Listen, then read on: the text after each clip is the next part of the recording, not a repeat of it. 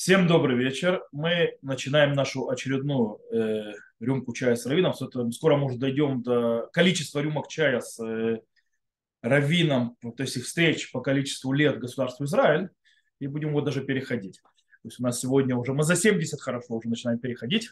Вот. И у нас сегодня пришло вопросы, э, относительно немного, некоторые из них весьма интересные, как всегда. Всегда обычно вопросы задаются интересные, и иногда более такие вот глобальные, иногда более такие точечные. И мы начнем сразу же с первого вопроса, который такой, видно, очень сильно э, тревожит людей на фоне изменения коалиционных соглаш... коалиции, коалиции, которая начинается в Израиле, вроде бы новое правительство, и людей, видно, это очень интересует, как бы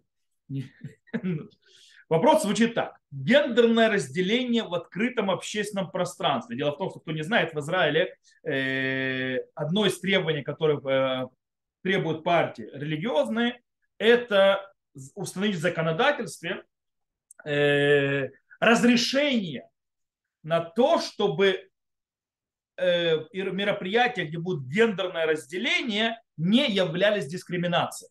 То есть не считались дискриминацией. То есть, чтобы религиозные могли базируясь на, евре... на законах Галахи, э, разделять между мужчинами и женщинами, никто не пришел бы с ними, то есть кричать, что нарушает закон и занимается дискриминацией. Да, в принципе, это требование легитимное. То есть человек, который то есть, хотят, потому что сделали какой-то абсурд, нужно понимать в Израиле.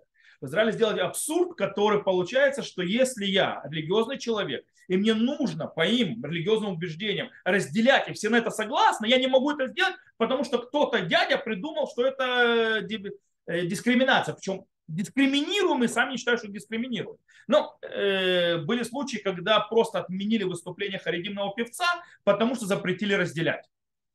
Хотя, естественно, то есть ни женщины, ни мужчины харидимные не собирались на выступлении певца быть вместе. И, ну, вот так вот. Поэтому подозрение. И поэтому, наверное, вот это породило этот вопрос. В любом случае, возвращаемся к вопросу.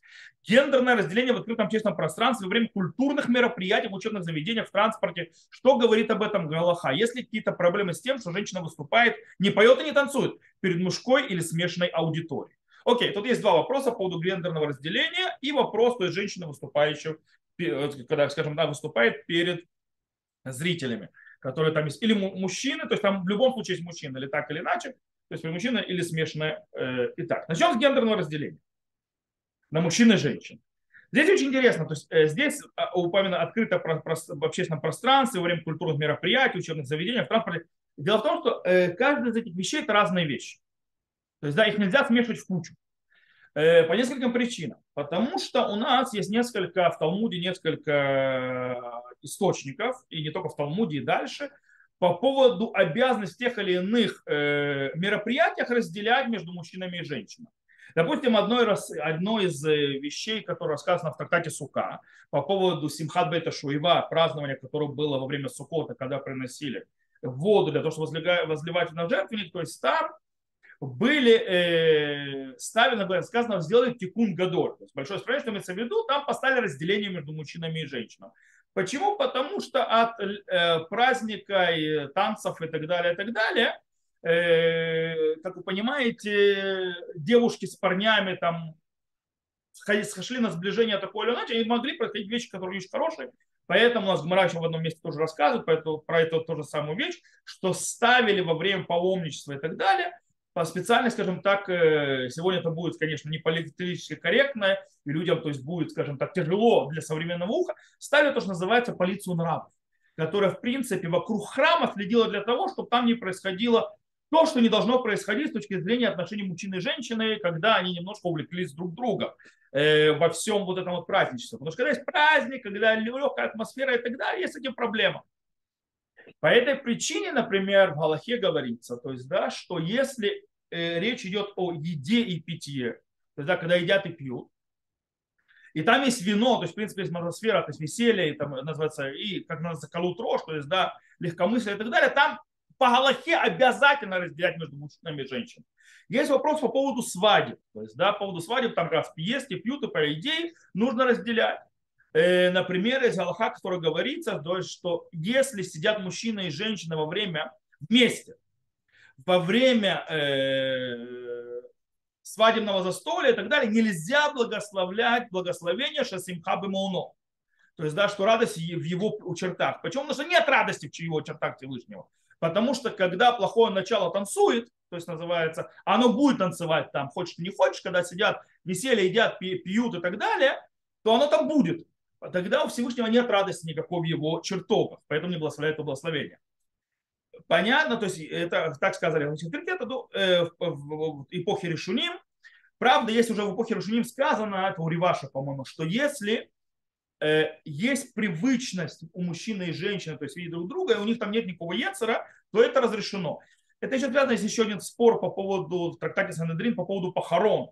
Там есть разбор, можно ли во время похорон, чтобы женщины, э, женщины шли перед мужчинами и так далее. И там есть вопрос по поводу того, что если плохое начало, оно то есть, э, дергает человека или нет, во время, когда, то есть, во время, когда есть страдания, плохо, когда похорон, то, то есть не очень веселая обстановка. То есть, да? И там есть поэтому тоже спор, но, э, но в любом случае мы видим, что есть вопрос э, о том, что когда есть легкая обстановка, в любом случае есть, могут быть проблемы могут быть проблемы, даже если то есть, это не обязательно произойдет, мудрецы не разделяли то, что называется, между вещами, запретили.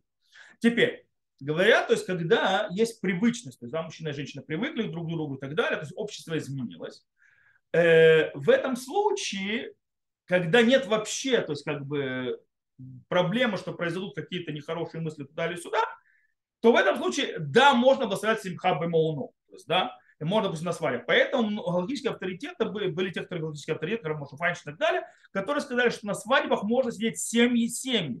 То есть, когда сидят мишпоход, мишпоход, и это доказывается из того, что было во времена, э, когда жертвоприношение пасхальное приносили, то ели, то есть сидели семьями, то есть да, делили пасхальное жертвы на семьи, сидели семьями. То есть когда идет семья сидит, и еще семья сидит, идет семья сидит, это не считается проблемой. Потому что семья, у нее нет как бы проблем. То есть они могут стать смешаны. Но нельзя сажать, то, называется, вместе незамужних с неженатым. Потому что там... Э, и это Галаха. Да, это Галаха, никаких, то есть, то есть нету, это одно. То есть, поэтому во время культурных мероприятий и так далее. Теперь, культурное мероприятие, что такое культурное мероприятие? Когда есть музыка и танцы, извините меня, танцевать вместе мужчинам и женщинам нельзя. То есть получается, если есть танцы, женщина не может танцевать, потому что женщине нельзя танцевать перед мужчиной. И это тоже закон. Поэтому, если не будешь разделять, женщины не смогут танцевать.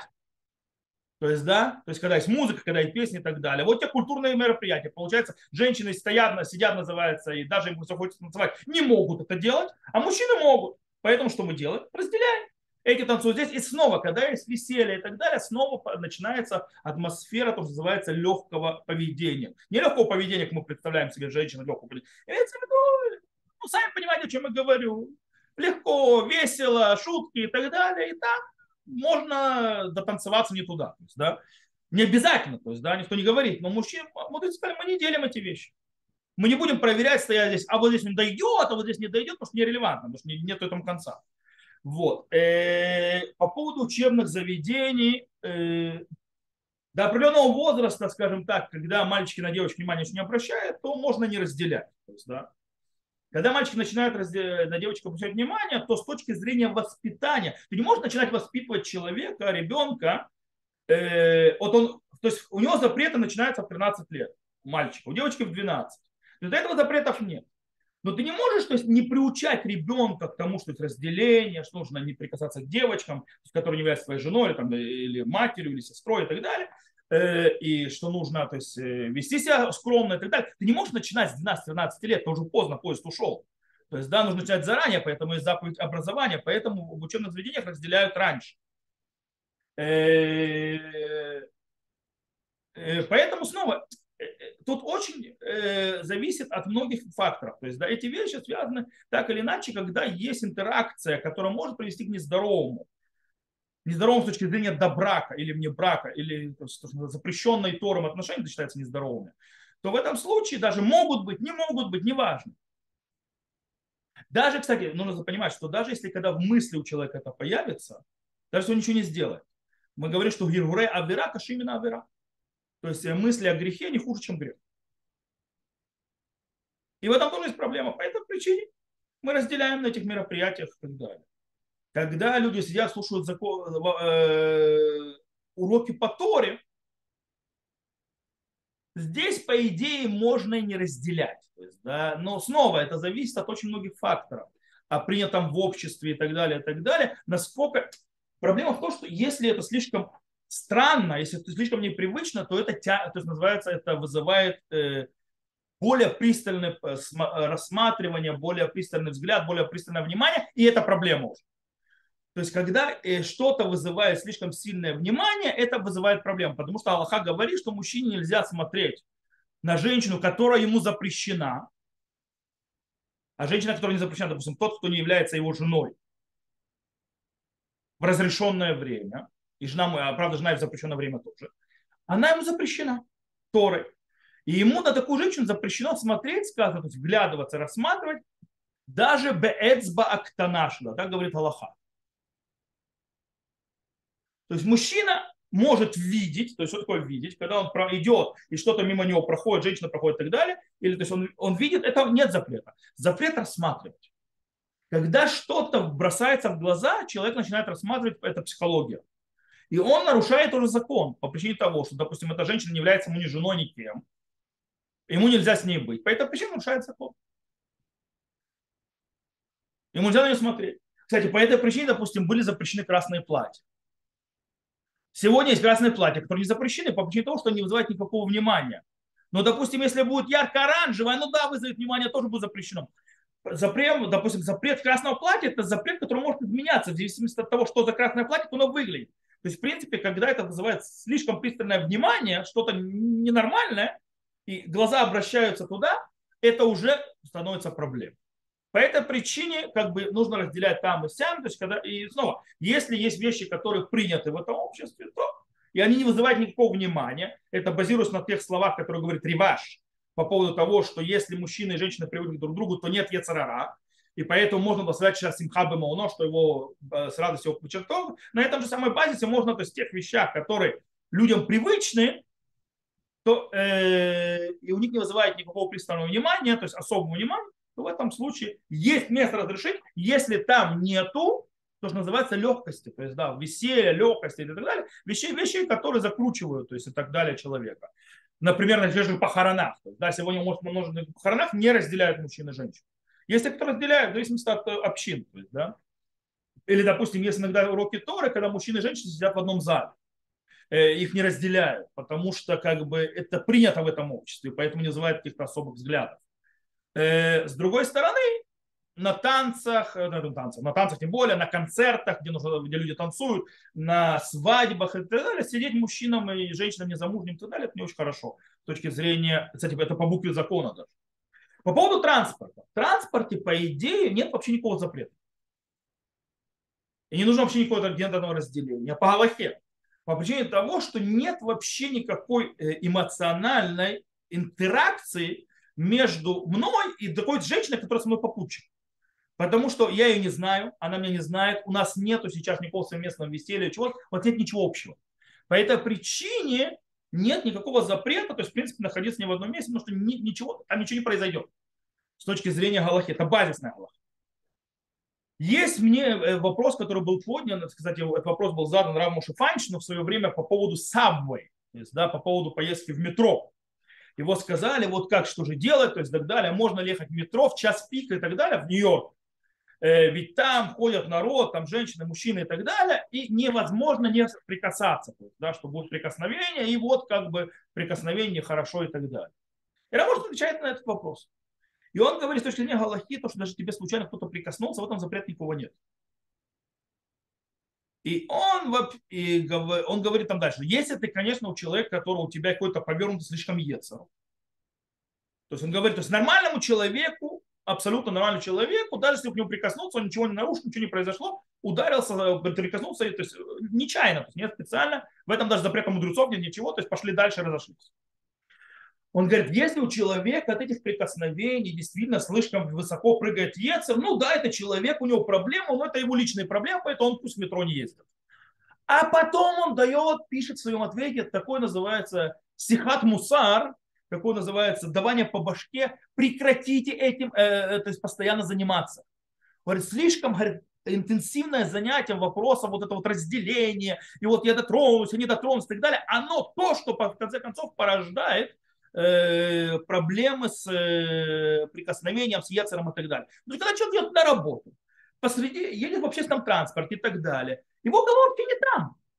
И если он не занимается, а вот если то если он туда не, то есть не начинает свои мозги туда накручивать, то ему, в принципе, даже кто-то прошел, задел, он, оно у него прошло мимо сознания. То есть, да, он как бы это его вообще не интересует. И по этой причине ничего не произойдет. Говорит, чем меньше в этом копайся, тем лучше. Так говорит Рамош Маш, глобально. Поэтому гендерное разделение, оно очень глобально. Где-то да, где-то нет. Где-то это по букве закона обязательно, где-то по букве закона нет. Где-то лучше устражить, где-то лучше можно облегчить. Поэтому сказать на все вместе э, нельзя.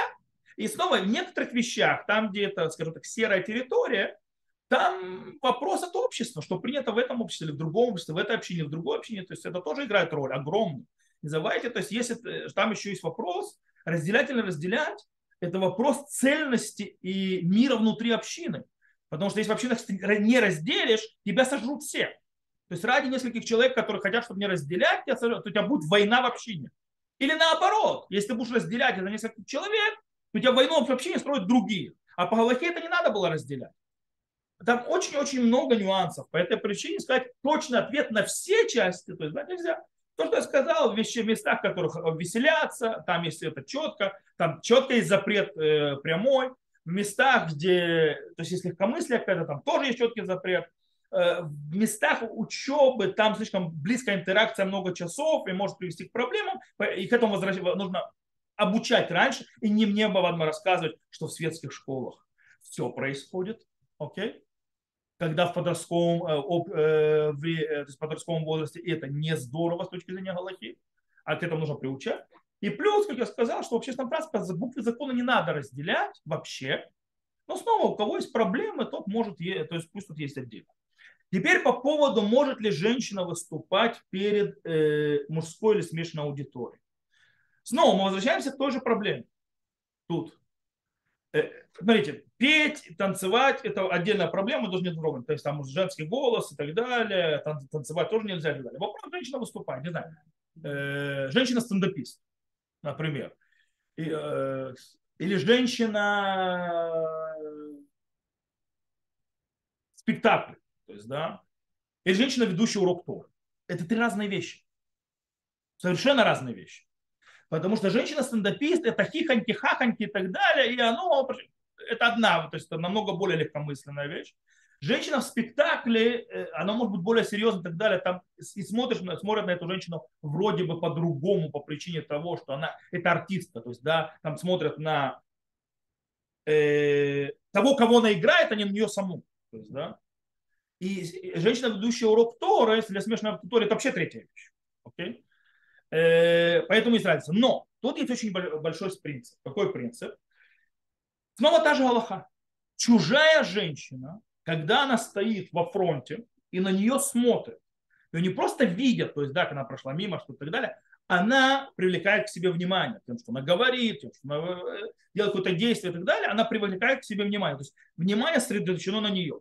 Теперь, когда внимание сосредоточено на нее, это называется рассматривать.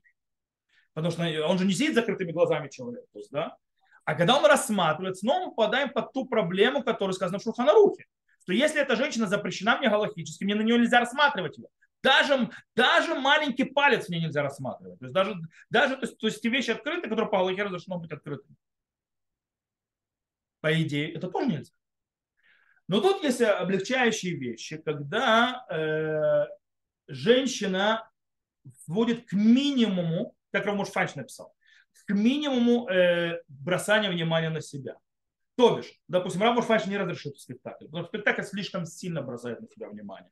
А вот, допустим, женщина, которая проводит какую-то лекцию, какую-то презентацию, э, даже урок Торы ведет и так далее, в этом случае она должна быть, естественно, скромно одета, иначе эта проблема уже другая.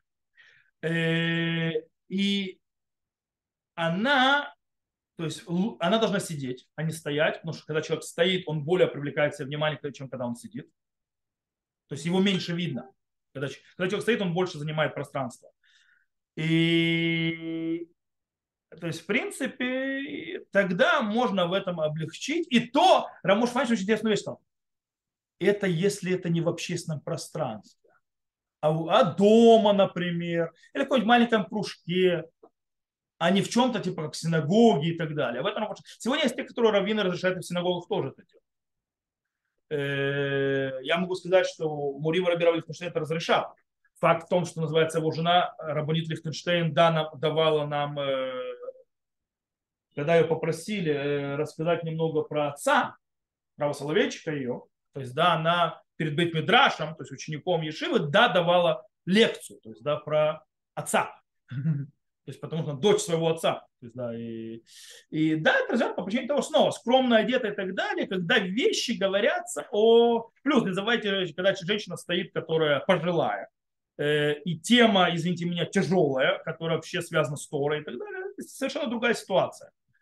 Э, там снова, то есть мы входим и видим, что снова появляются нюансы. То есть, да, так оно и работает, это нюансы.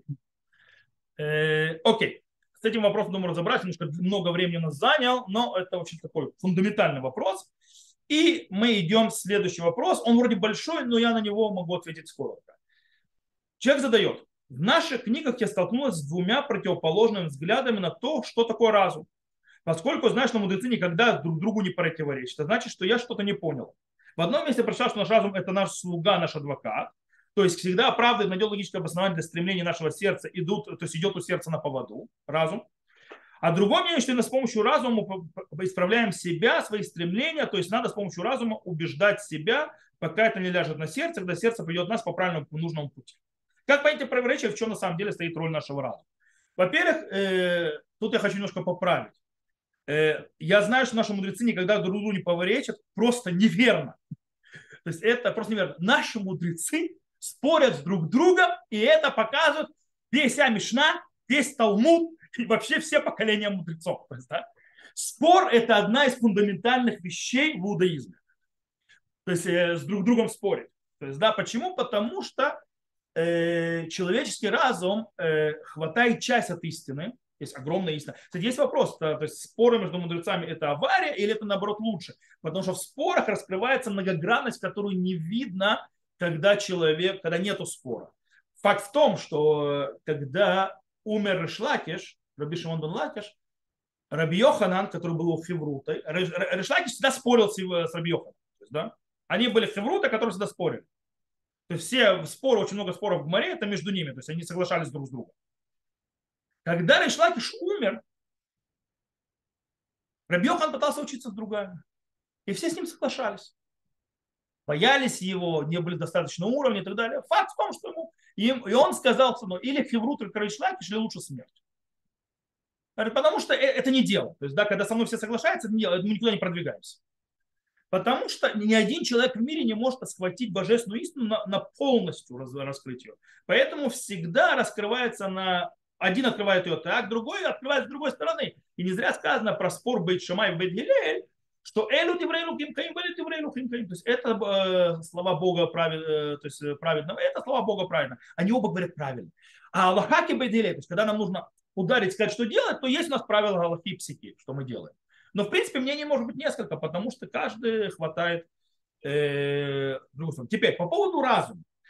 Э, разум-то сехель и так далее. Тут нужно понимать, что у мудрецов может быть даже может быть противоречие даже на том уровне, что они по-разному объясняют этот термин и по-разному его видят. Например, то, что первое приведено, что разум, то есть, то есть он то есть уходит за сердцем, это можно вообще хасидский подход. То есть, да, очень часто. То есть, да, что разум он такой, то есть, да, наоборот, дай сердцу и так далее. Это очень хасидский подход, допустим, антирам, анти рационализма. То есть в, иудаизме на определенном этапе произошло, то есть это, что рационализм слишком далеко ушел, то есть очень такой холодный иудаизм сделал. И был подход, нужно и сердце. Э, то есть, в принципе, эти вещи нужно вместе совмещать.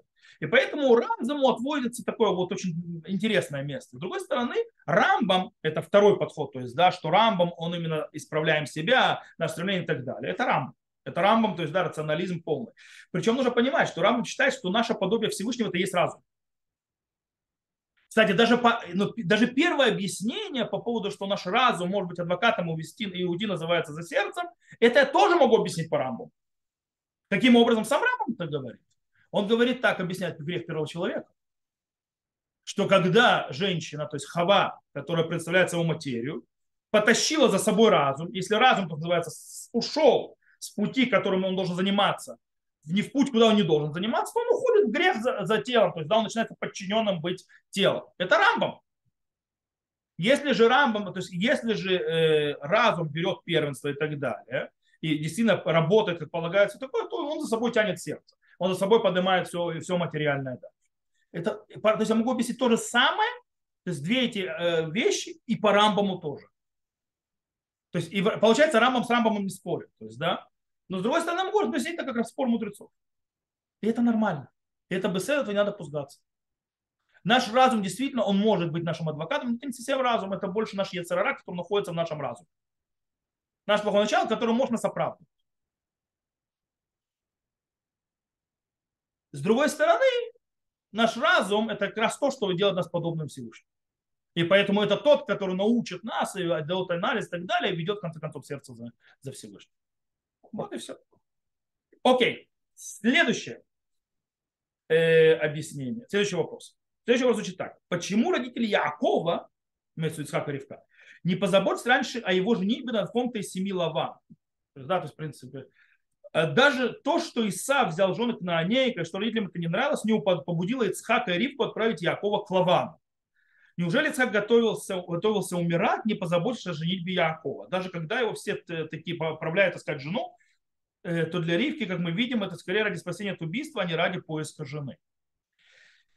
Это можно так понять. Кстати, обратите внимание, Яков тоже не посылает жену жениться. И, кстати, Ицхак не собирается еще умирать. То есть, да, напомню, что Яков, когда вернулся из, э, из э, когда он вернулся от Лавана через многие годы, он пошел к отцу Ицхаку. То есть Ицхак еще был жив. Поэтому то есть, Ицхак не, так, не собирался еще умирать. Да, так, как... Более того, можно сказать, что Ицхак еще не, Яков еще не был готов. То есть после того, как Яков сделал это действие, то есть он был шиштам, еще был лучше, и называется хороший мальчик папа и мама, то есть, да, то есть еще не, не готов то есть, жениться. Он сидит учится и так далее. Когда Яков, э, Ицхак увидел, то есть, то, что вот это, то, есть, то, что он сделал, э, то, что он сделал, то есть, да, благословение и так далее, он готов. Пришло время. И надо идти. И может быть Яков собирался, хотел собирался послать. Нам Тора об этом ничего не говорит. Это неинтересно. Тора очень часто нам не рассказывает многие вещи, потому что нет в этом смысла. Обратите внимание, нам Тора не рассказывает, как Яков ищет э, жен всем своим сыновьям. Более того, мы видим, что Иуда, допустим, нашел жену сам себе. И кто сказал, что нужно отправить его было в дом Лавана? Дело в том, что во времена Авраама действительно не было, кроме Кнаанеев, никого в земле Израиля. Но, когда, но у нас есть еще доказательство того, что когда Исаак увидел, что родителям не понравились Кнаанейки, что он сделал? Он пошел, взял дочь Ишмаэля. Ишмаэль тоже не кнаанейцы.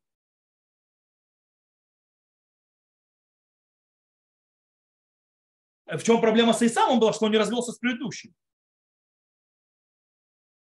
которые у него были. Ведь Ишмаэль, в принципе, по описанию Ишмаэля, если мы, то есть, может говорить о Рамбана, и Раша и так далее, Ишмаэль в конце времен, э, он вернулся в раскаяние. Ишмаэль в конце времен был весьма праведным человеком. Поэтому не было проблем взять у них дочерей. Может быть, за них, то есть не обязательно то, что было. Э, поэтому, во-первых, никто, никто умирать не собирался. В Канане уже, то есть и у Якова тоже не описано, что кто-то кому-то ищет жену. И Ишмаэля уже дети есть. То есть. По этой причине, как бы, то есть, может быть, Тора просто не расскажет, но то, может быть, собирались, но тогда это было не релевантно, а сейчас стало релевантно. И поэтому Тор нам объяснил это позже. Окей. Следующий вопрос. Вопрос очень интересный. Кстати. Вопрос, который задается не раз, не два, не три, даже в источниках. То есть, да, то есть, скажем так, человек, который задал этот вопрос, он поднял вопрос, который поднимает и Рамбам, и Кузари, э, Рабиуда Олеви и так далее, и некоторые люди, которые учатся на факультетах э, библиистики в Израиле. Добрый день. У меня такой вопрос. Как известно, традиция говорит, что устная Тора найдет от Моше, начиная с Синайского откровения. Как это различается с тем, что в книге «Царств» при царе Йоси, Мецаюшияу э, нашли свиток Торы при ремонте храма, и казалось, что они не жили по Торе, даже не в правильные даты праздновали Песах. Вот слово про неправильные даты праздновали Песах не совсем верно. Это, не, не, это с точки зрения текста не так уж понятно, что это было так, но не важно. Э, как это возможно, учитывая то, что э, Маше передал нам на горе Синай знания, когда праздновались праздники, если, конечно, традиция не ошибается, и устная Тора не имеет более гораздо позже начала. Э, тут вопрос очень интересный. Э, кстати, есть тут смесь между письменной Торой и устной Торой. Устная, э, то, что нашли, это письменная Тора. А мы говорим про устную Тору. Мушера Бейну нам дал правила, как устанавливать месяц. А по этим правилам мы знаем, на какой день недели находится, происходит праздник. Окей? Это устная Тора. И тут есть очень интересный момент. По поводу того, что нашли, э, то есть то, что нашли в храме времена Ишая. Кстати, то, что э, как бы Академия говорит, и то, потому что, по некоторым мнениям, он нашел Сефера Брит, книгу Союза. Что такое книга Союза? Книга Союза, по многим мнениям, это книга Дворы. Не вся Тора письменная, а только книга Дворы. Но есть, те, кто считает, есть мнение, кто считает, что это весь свиток Торы полностью. Почему книгу Дворим? Потому что он увидел, он там испугался. То, что он увидел вещи и побежал, то есть пророчиться, то есть да, хульде. Почему он испугался? Потому что он увидел что? Если написали наши, комменты, наши мудрецы, он испугал, он увидел изгнание при несоблюдении заповеди. Ему стало страшно. Поэтому он побежал спрашивать пророков. Кстати, обратите внимание, по поводу книги Тора, кому он побежал? Пророку. Это раз. Э, э, кстати, есть многие говорят, что исследователи в листе говорят, что книгу Дворим написал Ушаяху, а не, Тура, а не Муше, и для того, чтобы сделать реформацию иудаизма. И типа, что он, в принципе, царь Ишаяху сделал иудаизм таким, как мы знаем его сегодня. То есть он его реформировал. Для того, а это не тот мой иудаизм, который да, нужен. Это чушь полная. Вот. Э, по причине того, что там нет никаких доказательств. Э, и вопросы, которые поднимаются по поводу того, что, у Шияу, Э, царь Ушияу, то есть, да, и вот это вот свиток и так далее, и то, что Тора была вечная и передавалась поколение в поколение Синая, то, что говорит наша традиция и так далее, устная Тора и так далее, Маше поднимал, этот вопрос поднимает Рамбам, причем и дает на этот ответ. Он это дает ответ на это в видении в Мишно. И он говорит, все очень просто. Действительно, Тора передавалась устно из поколения в поколение. Но были такие эпохи, когда народ, включая даже царей и так далее, очень сильно ушли от Торы. Настолько ушли, что они вообще то все забыли. И делали, что хотели. Но всегда оставалась все равно группа мудрецов, то есть, да, которая продолжала скрупулезно передавать традицию. Их было мало, но они продолжали это делать. Таким образом, то, что царь не знает, и то, что, тем более после него не забываем, что мы говорим о внуке Менаше, который вообще уничтожил всю религию да, и сделал все грехи, которые только можно было. Он просто убрал просто народе соблюдение заповеди, поэтому люди, которые знали, передавали Тору, сидели в подполье. Так выходит со слов Рамбам. Более того, мы, кстати, знаем, мы знаем, что такие периоды происходили, то есть такие вещи происходили более поздние, чем эпохи истории. Какие, например, возьмем эпоху даже после Хануки, раз мы близко к Хануке, во времена Александра Яная. Царь Янай. Александр Янай, который был никем иным, как Хашманеем, потомком э, Маковеев, который сел на престол, он еще пресвященником был и так далее. Он решил вообще, как называется, убить, убрать все и так далее. Он начал убивать мудрецов Торы одного за другим. Почти всех уничтожил. Потому что он хотел все изменить, убрать. То есть народ перестал соблюдать и так далее.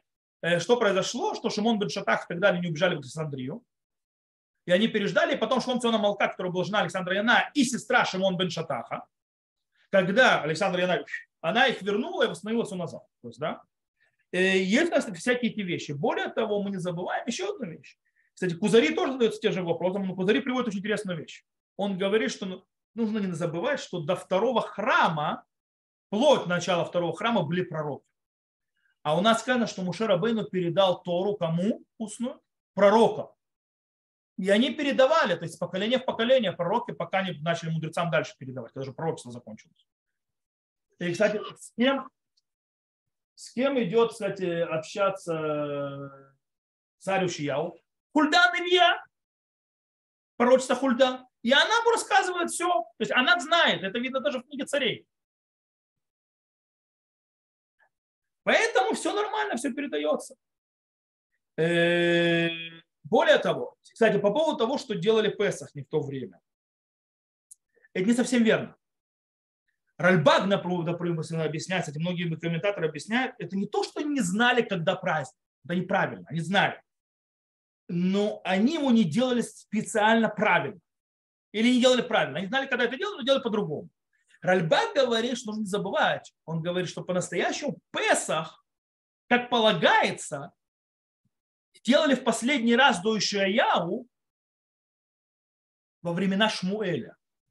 После этого ни разу правильно Песах не делался. Никогда. Почему?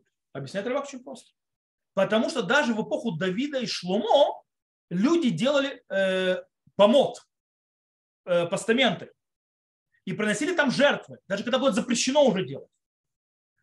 То, что сделал Шаяу с Песахом, это не то, что он вдруг узнал, как это правильно делать. Нет, он впервые прочитав Э, какое наказание идет за нарушение, то есть Абуда Зара и так далее, все эти вещи, что идет страшное изгнание за это, и все проклятия, которые он, он прочитал проклятие, он плохо стал. То есть, да, и он заставил весь народ вернуться в раскаяние и впервые со времен Шмуэля сделать так, что весь народ, не было ни одной бомы, весь народ соблюдал Песах как полагается. Это имеется в виду, что не сделали Песах как полагается. По этой причине ничего не противоречит, никто никуда не утел, никуда ничего не убежал, все осталось на месте, все хорошо и замечательно. То есть, да, и все совпадает со всем. Идем к следующему вопросу. Следующий вопрос очень интересный, но он звучит так. Слышал, что в будущем мире муж и жена будут снова вместе. А если они развелись? А если кто-то с них снова вышел замуж, женился? Ну, тут ответ очень простой. Действительно есть такое мнение, то есть, да, то есть, во-первых, нужно понимать, мы не знаем, как и что будет в будущем мире. Окей? Глобально мы знаем. Когда мужчина и женщина развелись, они не являются мужем и женой больше никак. Тем более, если они вышли за кого-то замуж, это женились на другом. То есть разрыв произошел, это уже новый брак. То есть они вместе уже не могут быть, потому что у них они уже не муж и жена. Поэтому они вместе не будут. Поэтому тут не о чем говорить. Более того, развод называется гет критут. Это письмо разрыва. Это критут – это разорвать, вырвать, а не оторван. Если, скажем, то есть брак и душин соединяет две половины души в одну, и они вместе, то развод или смерть разрывает эти две души, если они, то есть что-то происходит. То есть развод разрывает просто, а смерть, если женщина выходит на такого, понятно, что это разрыв то есть наступает то есть входит в свои владения. По этой причине ничего удивительного, что как бы понятно, то есть они развелись, они муж и жена. Чего они будут тогда вместе? Следующий вопрос звучит так. В Талмуде есть история, что римский палач заработал будущий мир тем, что уменьшил страдания приговорен к сожжению. Это имеется в виду 10 убедных, то есть Малфута, то есть, да, то есть э, царство. Что убрал мокрую тряпку и тем приблизил смерть. То есть, да, там поставили мокрую тряпку, чтобы больше страдал. Но это же очень похоже на эвтаназию. Получается, что приблизит смерть, если жизнь, э, жизнь просит страдать. Если жизнь приносит страдания, нет надежды на исцеление, благоугодное дело. Есть такая фраза на иврите. Ло карав зельзе То есть не приблизиться один к другому всю ночь. Вообще никакой связи.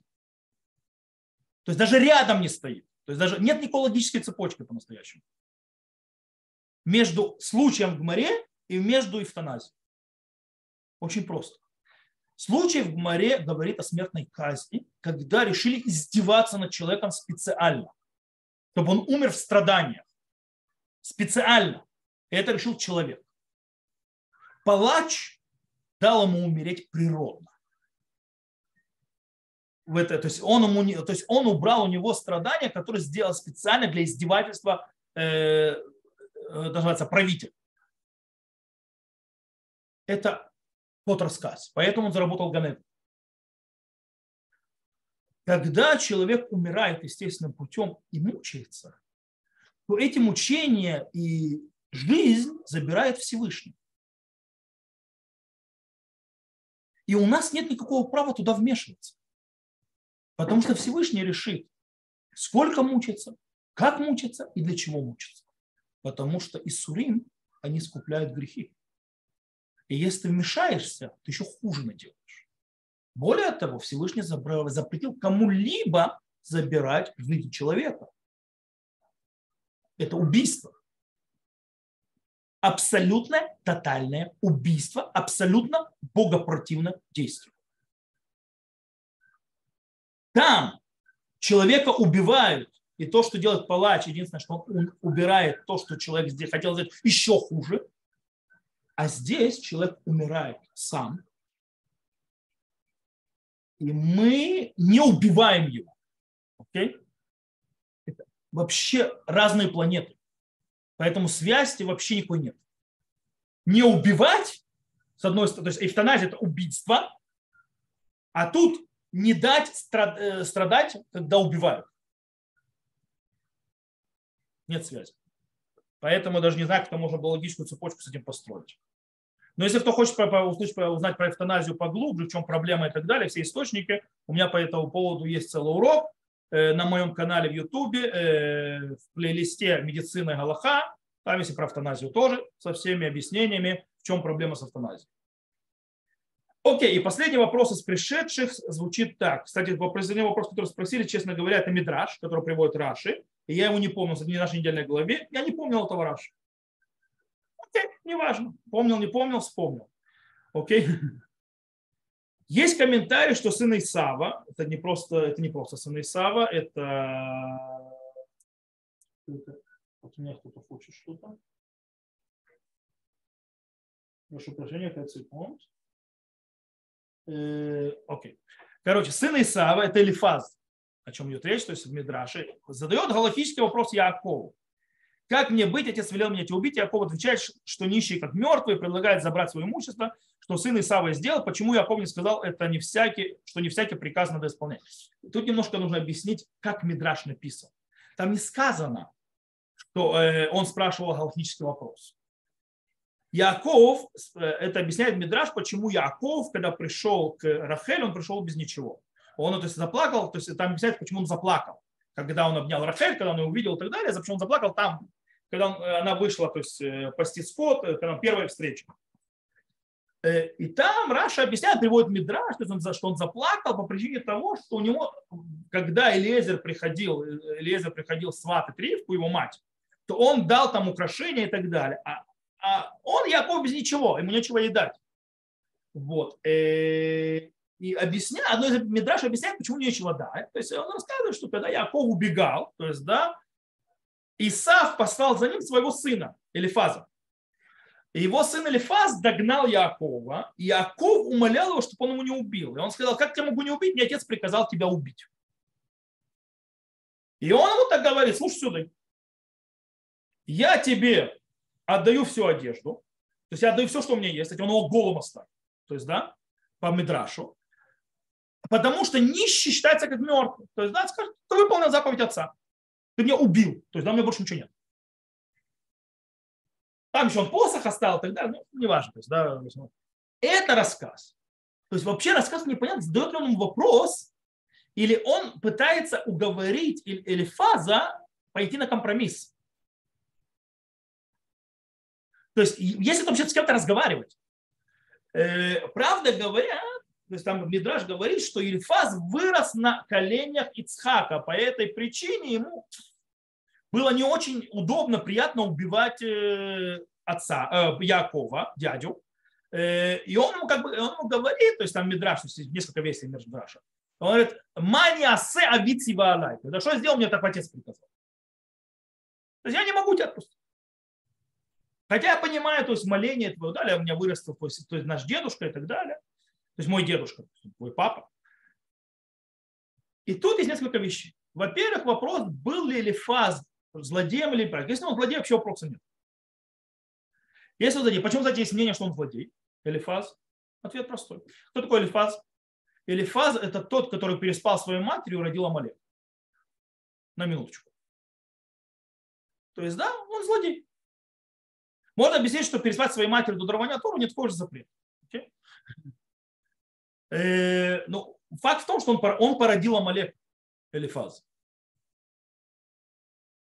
Если, то есть, по того, что он злодей, с другой стороны, вроде он да, слушает отца, да, он не хочет убегать Якова, он пытается выйти из, из плонта. Может быть, он да, правильно.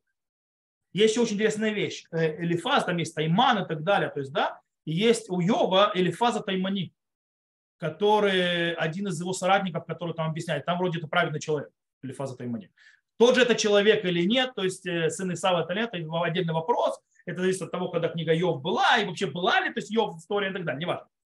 В любом случае, это туда или сюда. Если мы говорим, что Элифаз, он злодей, то Яков пытается выйти из плонтера. Его выгнали в плонтер, он пытается оставить себе жизнь. Какой уговаривать? Вот так что отец приказал. Давай я тебе называться объяснил. То есть, да, вот я сейчас ты меня голод, то есть без денег оставишь, и это все равно, что я умер. А, ладно, ну хорошо. То есть, да. То есть э, он, э, и, и более того, может быть, он так этим наслаждался. То есть, да, ставить дядю э, раздетым, разбутым, называется, посреди пустыни, куда он убежал? пустыни, не знаю, посреди дороги называется, и посмотрим на тебя, как ты дальше доберешься. Да? Это все равно, что убить человека, только более жестоко. Если мы скажем, что нет, он был праведный, то есть объяснение Магараля. Магараль говорит очень интересную вещь. Магараль говорит, что Элифаз, то есть Элифаз, так же, как его отец, был помешан на Кибудавеем. Это такая вот супер заповедь. У них вообще на это было помешательство. И то есть сказать для него не выполнить заповедь отца, то есть вообще не, не, не вопрос. То есть, да? То есть там не о чем говорить. То есть, да, потому что у Исава, это мы это увидим с Ицхаком, то есть у него была очень сильная вот это вот э, э, уважение отца и матери. Это очень мощно. Ему это было очень тяжело. Кстати, эту, э, эту вещь вообще у потомков очень сильно хорошо видно. Помните про того Тама бен Бута, который называется там с красной коровой и так далее, когда его рассказ, когда отец спал, и пришли покупать, там, и говорили, что заплатят много и много, много, и он не готов был про зайти, разбудить отца, то есть достать ключ для того, чтобы разбудить отца. То есть называется гипер исполнение заповеди уважать отца и мать. Теперь, как встречаясь с таким человеком, и получается, Яков-то знает, какой у него племянник. То есть, да, о чем с ним говорить? Что ты не сделаешь, как отец? Получается, тут Элифаз его задает вопрос. Найди мне компромисс. Как я могу соблюсти то, что сказал мой отец, и выполнить заповедь почти отца и мать? И меня не интересует, называется, что он приказал. Это приказать. И с другой стороны, я, говорит, э, потому что Ицхак и так далее, я тебя оставлю в живых. И Яков находит компромисс. Раздельный. То есть, да, забери мне все деньги. Окей. Поэтому он не сказал, что ему делать. Тут, даже, тут вопрос, или он Раша не с кем разговаривает, или ему, ему нужен компромисс. И Яков находит этот компромисс. То, э, на этом э, вопросы, которые пришли, закончились. У нас есть, правда, еще время, поэтому если у кого-то есть вопросы из присутствующих, скажем так, с нами здесь, э, я готов выслушать.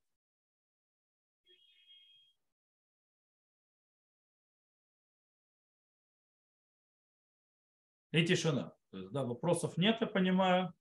Ни дополнительных, ни новых не проявилось. Окей. Тогда мы раньше закончим сегодня. Тогда всего хорошего. Доброго вечера. Тогда я выключаю на этом запись. И увидимся в Игра Дальше с новыми вопросами. Всего хорошего. До новых встреч.